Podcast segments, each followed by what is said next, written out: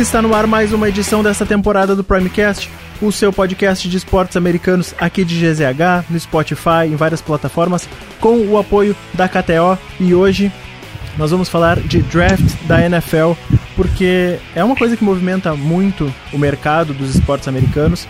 É para mim o grande diferencial dos esportes americanos em relação a outros esportes, porque é o que gera a paridade, o equilíbrio.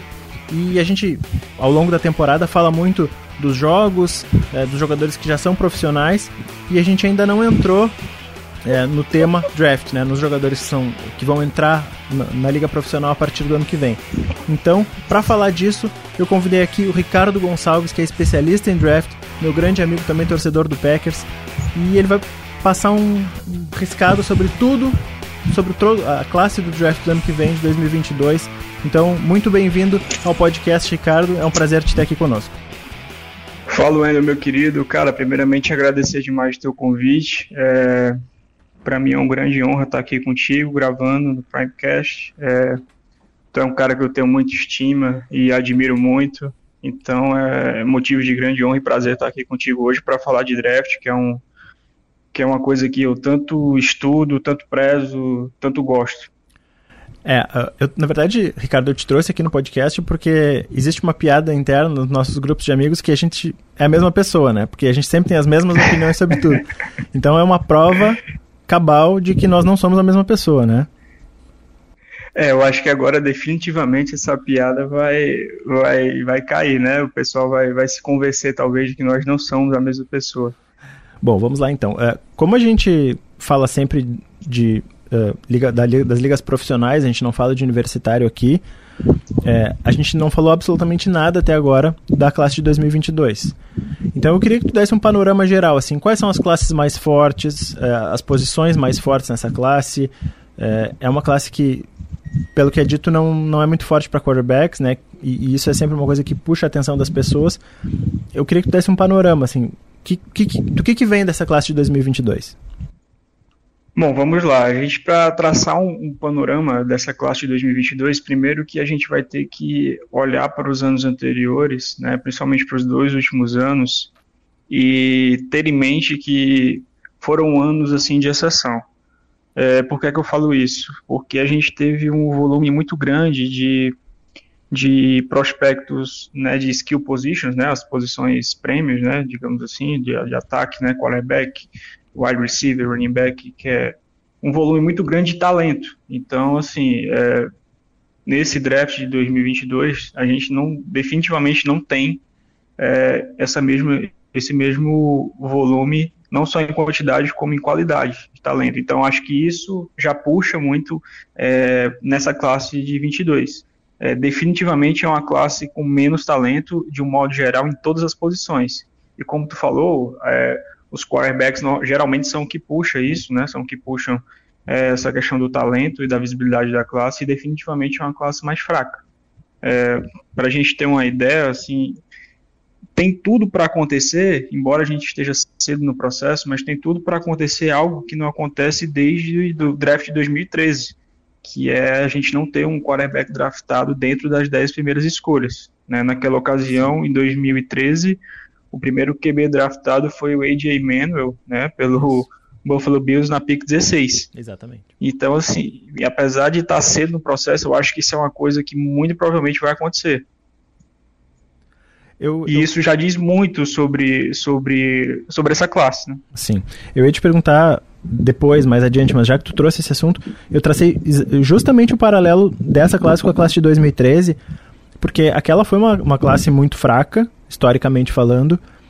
E a primeira escolha, as duas primeiras escolhas foram, foram jogadores de linha ofensiva, né? O Eric Fisher e o Luke Jokel. O Fisher foi um jogador que acabou se consolidando, assim, ele demorou um pouquinho a, a pegar no tranco e tal, depois virou um linha ofensiva tackle ok, né? Não, não é espetacular, mas é um, é um bom jogador. O Jokel foi um fracasso completo. Também teve o Lenny Johnson, que é um bom jogador. E muitos edge defenders, né? O Dion Jordan, o Ziguiança e o Barkevius Mingo. Esses jogadores saíram super cedo. É, essa classe é mais ou menos parecida nesse sentido, né? Edge defenders e, e offensive tackle são, são as duas posições que estão colocando jogadores mais acima no board, né? Certamente. É, são duas posições, como a gente sabe, são muito valorizadas, né? Então é, elas têm um valor, um peso muito grande na hora do draft. E como a gente realmente tem bons jogadores, é, muito provavelmente é o que vai dominar é, o top 5, né? O, o, o, top 10 e o top 5, mais especificamente do próximo draft, né? E, apesar de já ser, de ainda ser cedo no processo, a gente já pode cravar isso que é, a gente, por exemplo, tem dois grandes nomes que despontam como possíveis pick 1, que são edge defenders, né? E, e eu acho que a, muito do, do, que, do que vai ser o próximo draft vai ser ditado por, por eles e por essa demanda nas duas posições que tu estou. É, qual é o teu top 5, assim, os seus 5 jogadores preferidos até agora? Cara, é um top 5, eu coloco o Aiden Hudson, Ed, Ed de Michigan, o Kevon Thibodeau, Ed também de Oregon, é, o Kyle Hamilton, safety de Notre Dame, que eu vou abrir um parêntese para falar dele depois, né? Porque lógico que a posição ela acaba sendo um pouco mais desvalorizada em comparação com, com outras, mas ele é um jogador fora da curva. Uhum. É, o Derek Stingley, Stingley é o cornerback de LSU, e o Evan Neal, offensive tackle de Alabama.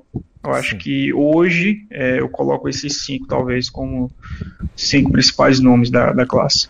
Tu falou agora do Kyle Hamilton, fica à vontade para falar dele. É um jogador, talvez, é, se, se a gente não avaliar valor posicional, talvez ele seja o melhor jogador da classe, né?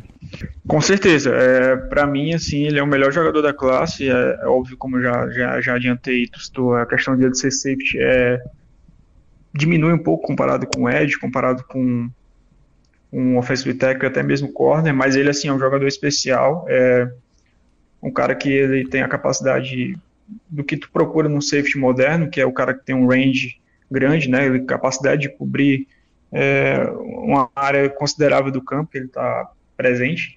E aí bem contra o, o, passe, é um cara que chega no box para dar tackle, é um cara grande, né? Ele tem 6'4", 220 libras. Uhum. Então, assim, é, pensando na, na, NFL moderna de hoje em dia, é tudo que tu, tu mais quer no, no safety, que é capacidade de, de de ir bem na cobertura, ter um range grande e conseguir também ser efetivo no contra-jogo terrestre.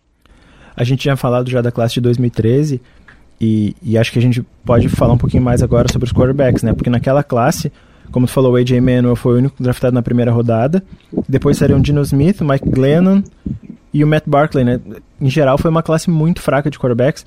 O Dino e o Glennon ainda estão na NFL, o Barkley também como reservas. O Manuel já saiu da NFL há um bom tempo. É, e esse ano a gente também tem é, quarterbacks que não são vistos como. É, como nos últimos anos a gente teve múltiplos quarterbacks saindo nas primeiras escolhas, e esse ano a situação é um pouco diferente, né? Nós temos é, jogadores considerados como talento de primeira primeira barra segunda rodadas, o Matt Corral, de, é, o, Kenny Pickett, o Malik Willis e o Carson Strong. É, o Sam Howell também é visto por alguns como talento de primeira segunda rodada eu queria que tu desse um panorama dessa classe, quais são os seus jogadores favoritos e, e mais ou menos em qual range do draft eles, eles podem sair.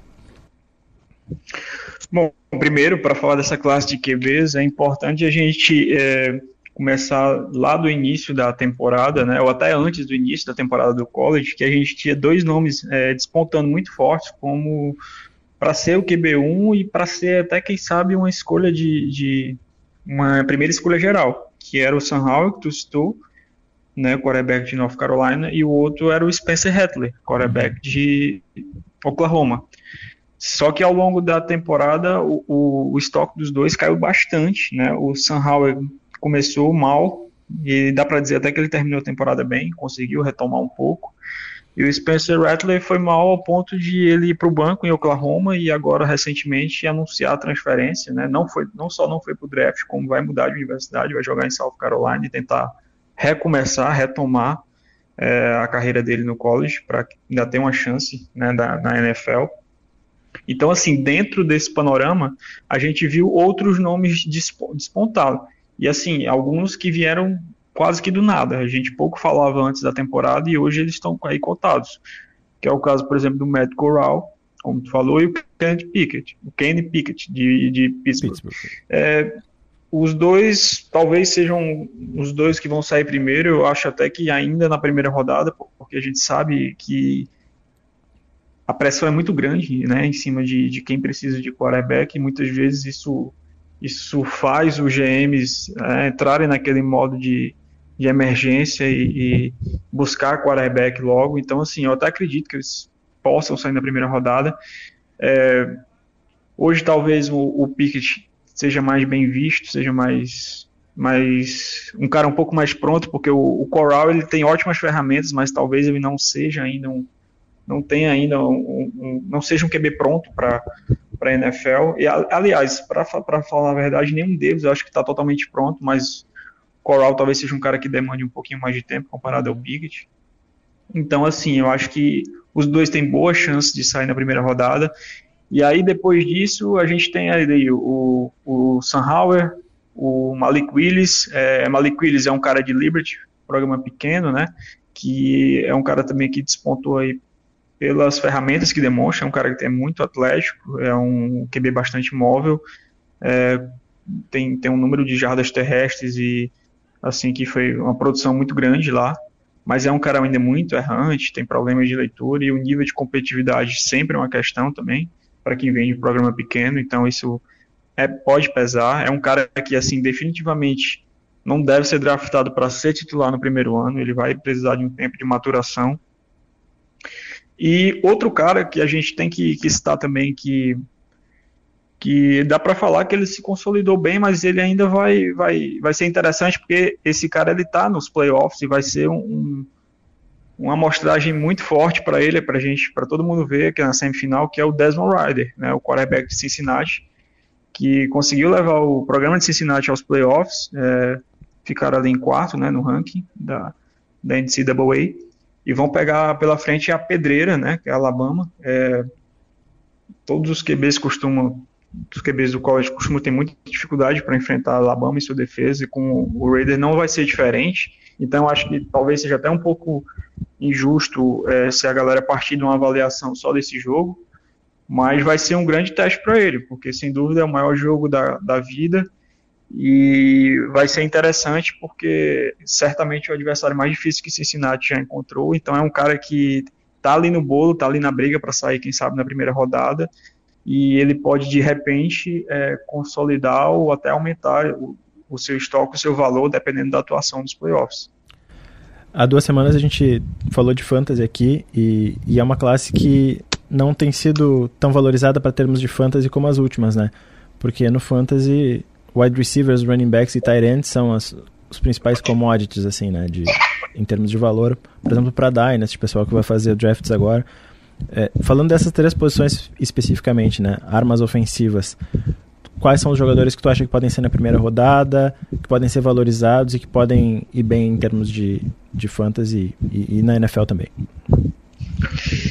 Vamos lá, começando assim pelo, pelo que talvez menos vai impactar, que é a classe Tyrants, é, eu acho que diferentemente dos últimos anos, a gente não tem um grande nome, é, talvez ninguém vá sair na primeira rodada, só que é uma classe que tu tem uma profundidade até bacana. Ela não tem grandes nomes, aquele cara de dia 1 convicto que algum time vai draftar, é, com certeza que ele vai ser o setor de futuro, mas tu tem uma profundidade interessante para dia 2. Então acho que vai ter muita gente saindo no dia 2 que é bem interessante. Então, assim, é, o, o de Texas A&M, o Jalen Weathermeyer talvez puxa a fila é, se declarou recentemente, é um cara, apesar de ser júnior, é um cara que é muito bom, então talvez ele seja o Tyrande mais valorizado para a galera que, de, de fantasy e talvez venha a ser o primeiro a sair, mas tem muita gente próxima, assim, não, não dá para e, e, não dá para cravar e tem muita, como tu dizendo, tem uma profundidade interessante é, olhando nesse sentido. Tem uns 5, 6 tarendes que eles podem sair assim no dia 2,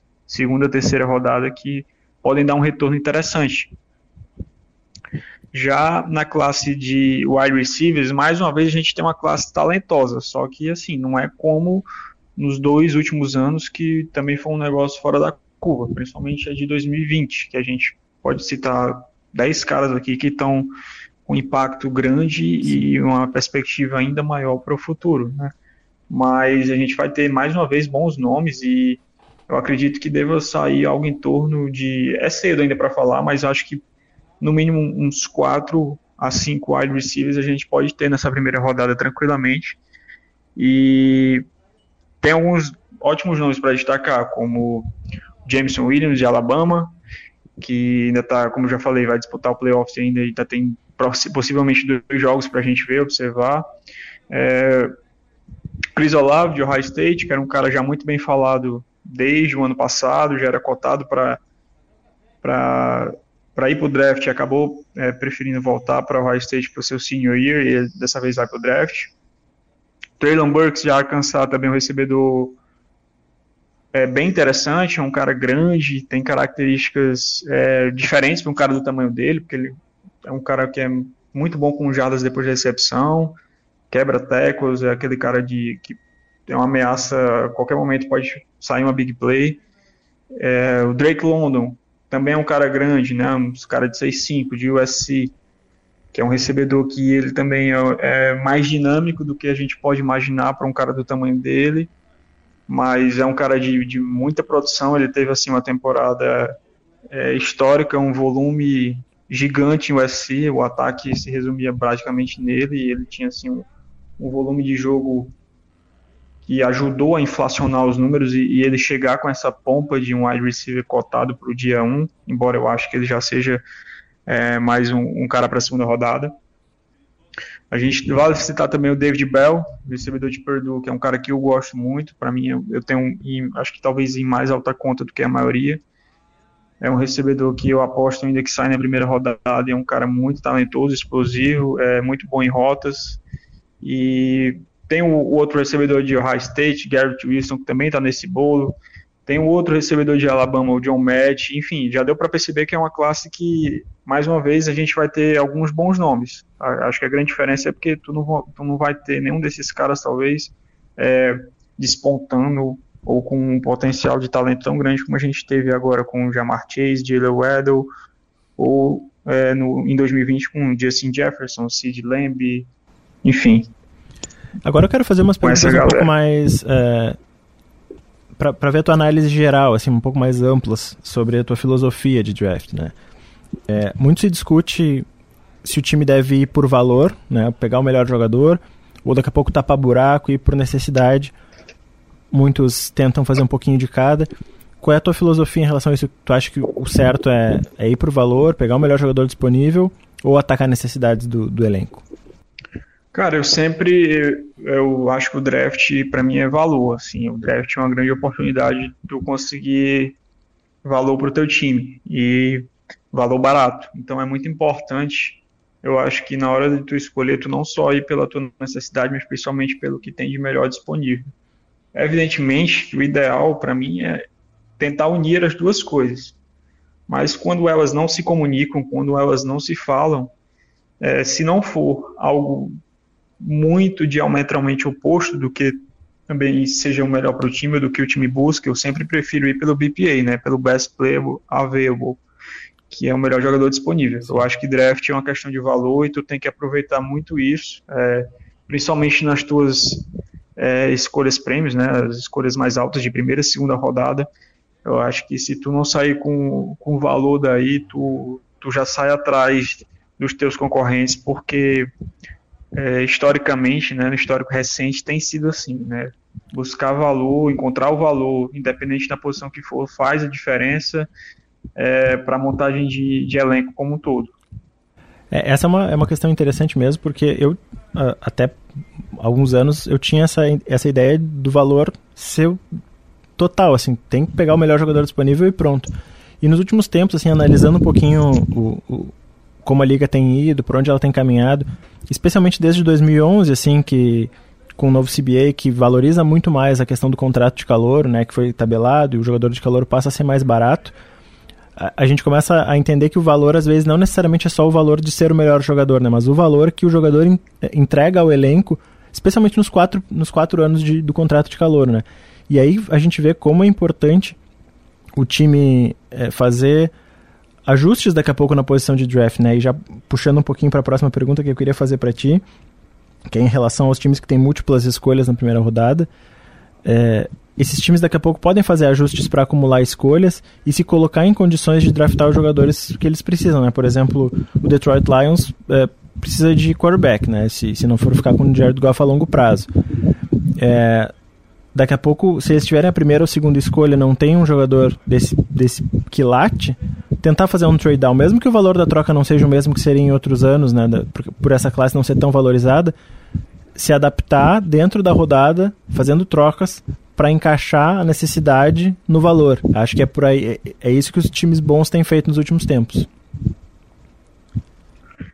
Sem dúvidas, cara. Eu acho que isso nesse draft vai ser uma coisa que talvez seja uma discussão recorrente até, até abril, até chegar o dia do draft mesmo, que vai ser a questão de que muitos desses times que vão ter assim escolhas altas, talvez não tenha um jogador que atenda a, a, a questão, como tu falou, de unir a necessidade ao valor, mais especificamente falando de quarterback.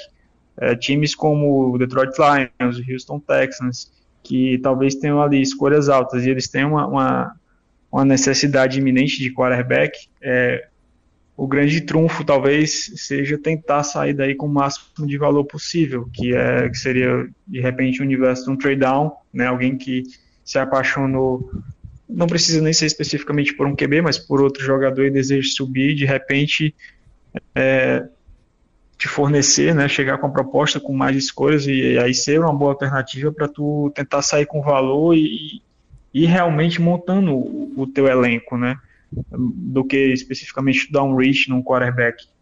Então, é, é, vai ser uma discussão interessante ao longo desse processo, porque a gente vai ver isso com, com vários times, e é como normalmente, né, nos drafts a gente está habituado às grandes trocas, os grandes movimentos serem é, em torno de quarterbacks, de prospectos de quarterbacks. E talvez nesse ano isso seja, seja raro. É óbvio que a gente está no início do processo, ainda vai ter combine, ainda vai ter o Senior Bowl, que esse ano especificamente vai ser bem importante, porque a gente vai ter praticamente todos os, os principais prospectos de quarterback disputando.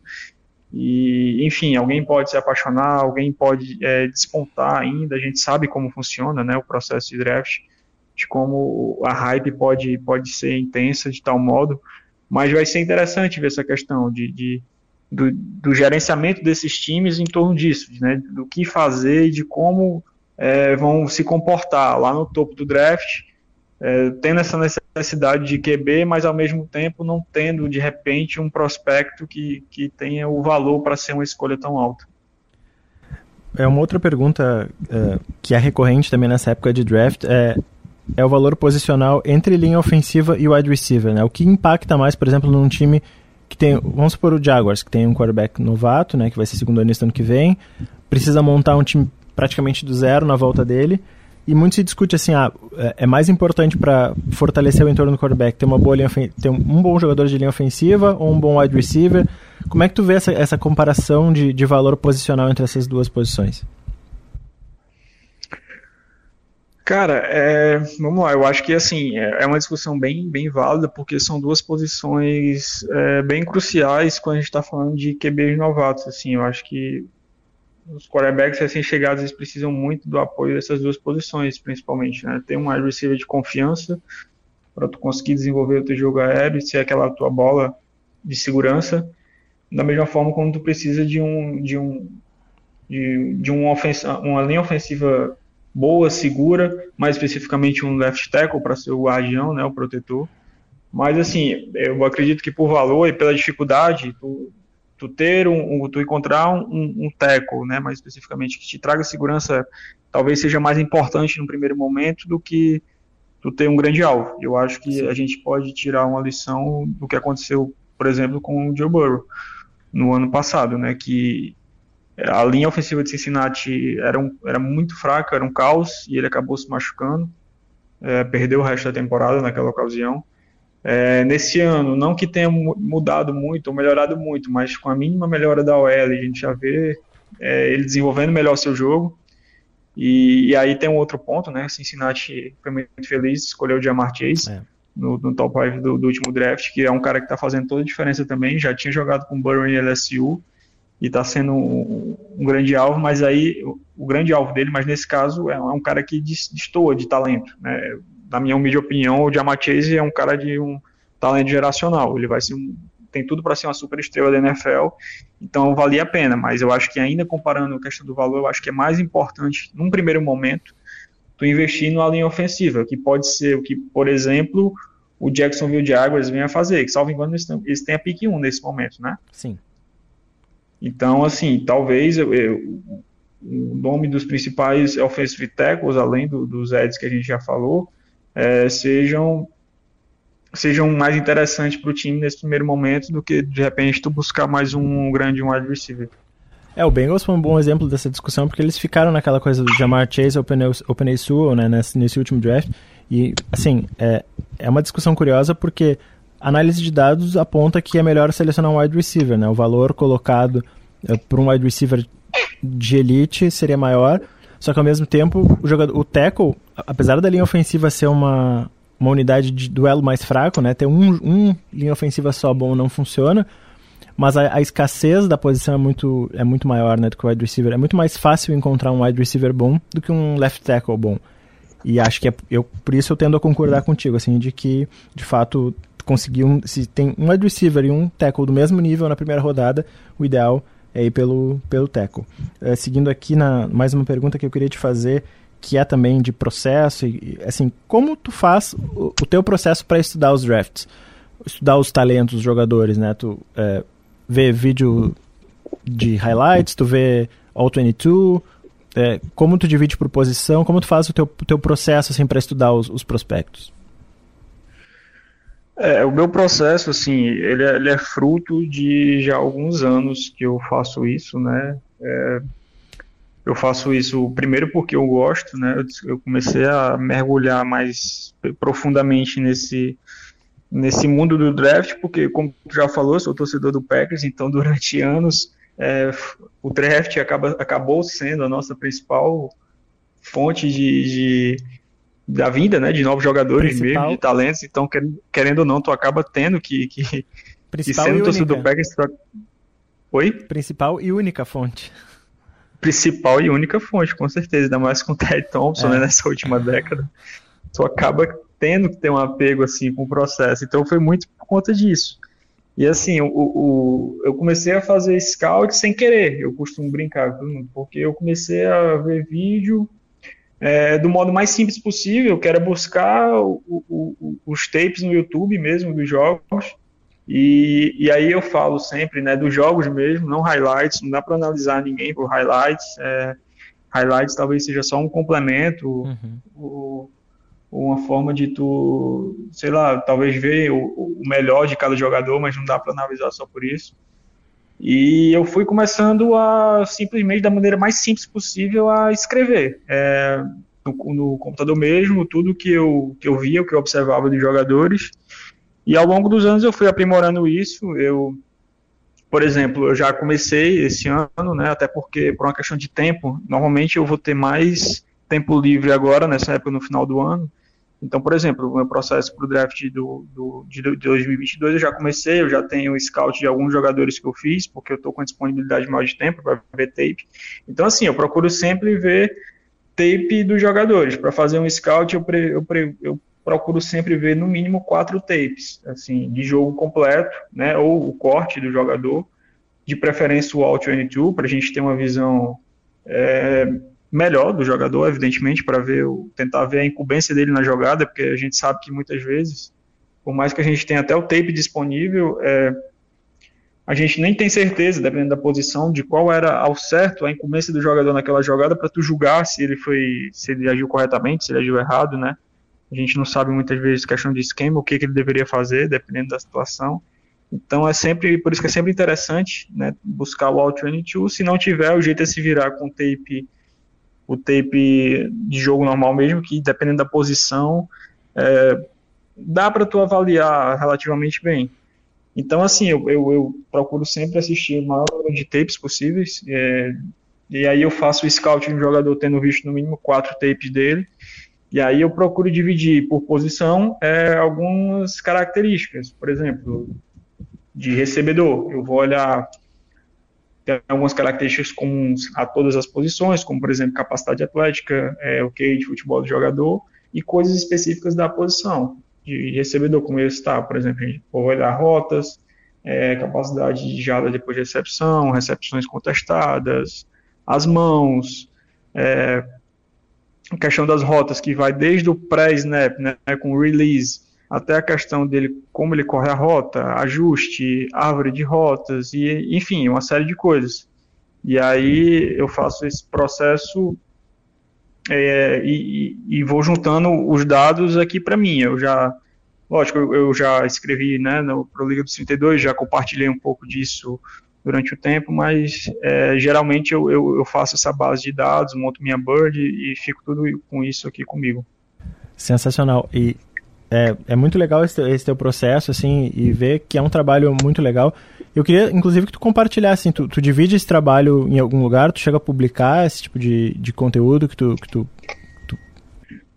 Cara, eu nunca publiquei, assim, eu já pensei, é, desde o ano passado eu tive muita vontade, porque muita gente me pedia é, para para não só para eu falar, ah, fala de jogador X, tu viu jogador X, o que é que tu acha de, de, jogador tal, tu fez scout de jogador tal. Então, assim, eu já pensei muito em compartilhar é, de alguma maneira, só que eu ainda não fiz isso, mas eu estou amadurecendo essa ideia, né, de tentar esse ano, se eu conseguir chegar no número, sei lá, de, porque é, eu, não, eu não consigo também é, me me ater somente a essa atividade, né? Então, Sim. assim, depende muito do meu tempo, do meu tempo livre também e do meu de como vai ser o processo. Mas de repente, se eu conseguir chegar num número interessante, talvez esse ano eu consiga é, disponibilizar de algum modo, compartilhar com a galera. É, no último draft, por exemplo, eu já fiz um, levantamento e aí mais especificamente, né, falando sobre o, o, o Packers, eu fiz um levantamento da, do perfil de escolhas do GM, consegui montar uma bird com jogadores que eu tinha que eu tinha feito scout e também que eu acreditava que era o perfil do time, então já consegui é, dar um passinho mais adiante nisso. Então, para o próximo processo, um próximo draft, eu também pretendo, quem sabe, conseguir compartilhar mais desses dados com a galera. Ah, eu não podia eh, te trazer aqui no podcast e não falar um pouquinho do Packers. Eu vou te fazer uma pergunta. Na verdade, duas em uma, na verdade. O que, que tu faria para o ano que vem com o Aaron Rodgers e com o Jordan Love?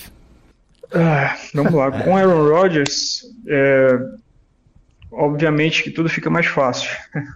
Pensando no universo que o Aaron Rodgers siga, seja com ainda com o atual contrato ou seja estendendo, é, possivelmente isso tenha implicação de outras renovações, como a do Devante Adams, como a de alguns outros jogadores. Então, tudo fica mais fácil e abre mais o teu leque para tu pensar é, de repente pegar uma arma é, ofensiva, um recebedor, já que tu tal, talvez o, o Davante Adams não saia, né, com o Aaron ficando, mas tu vai ter o Marquês Valdez Scantling como como free agent e, e outros, né, do, do, do depth chart, então talvez seja interessante pegar, porque vai ter muito provavelmente, né, no final da primeira rodada ainda bons recebedores disponíveis, então isso talvez possa ser um caminho. Ou pensando no universo que o, o Aaron Rodgers saia, e aí tu basicamente tenha quase que recomeçar com o Jordan Love, aí eu já eu já tentaria ver com mais calma, é, não necessariamente pensaria em armas ofensivas, talvez eu, eu tentaria ir na melhor, o melhor jogador disponível e pensando talvez em, em linha ofensiva, porque tu tem o Bakhtiari sob contrato, tu tem, tem outros jogadores que já estão chegando né, perto do ano de, de renovar, como é o caso do Elton Jenkins, e tu tem um Billy Turner que machucou e a gente não sabe como vai ficar a situação, então talvez solidificar essa linha que está tão combalida de lesões é, possa ser mais interessante. Certo, agora a gente vai para o 2 Minute Warning do Primecast.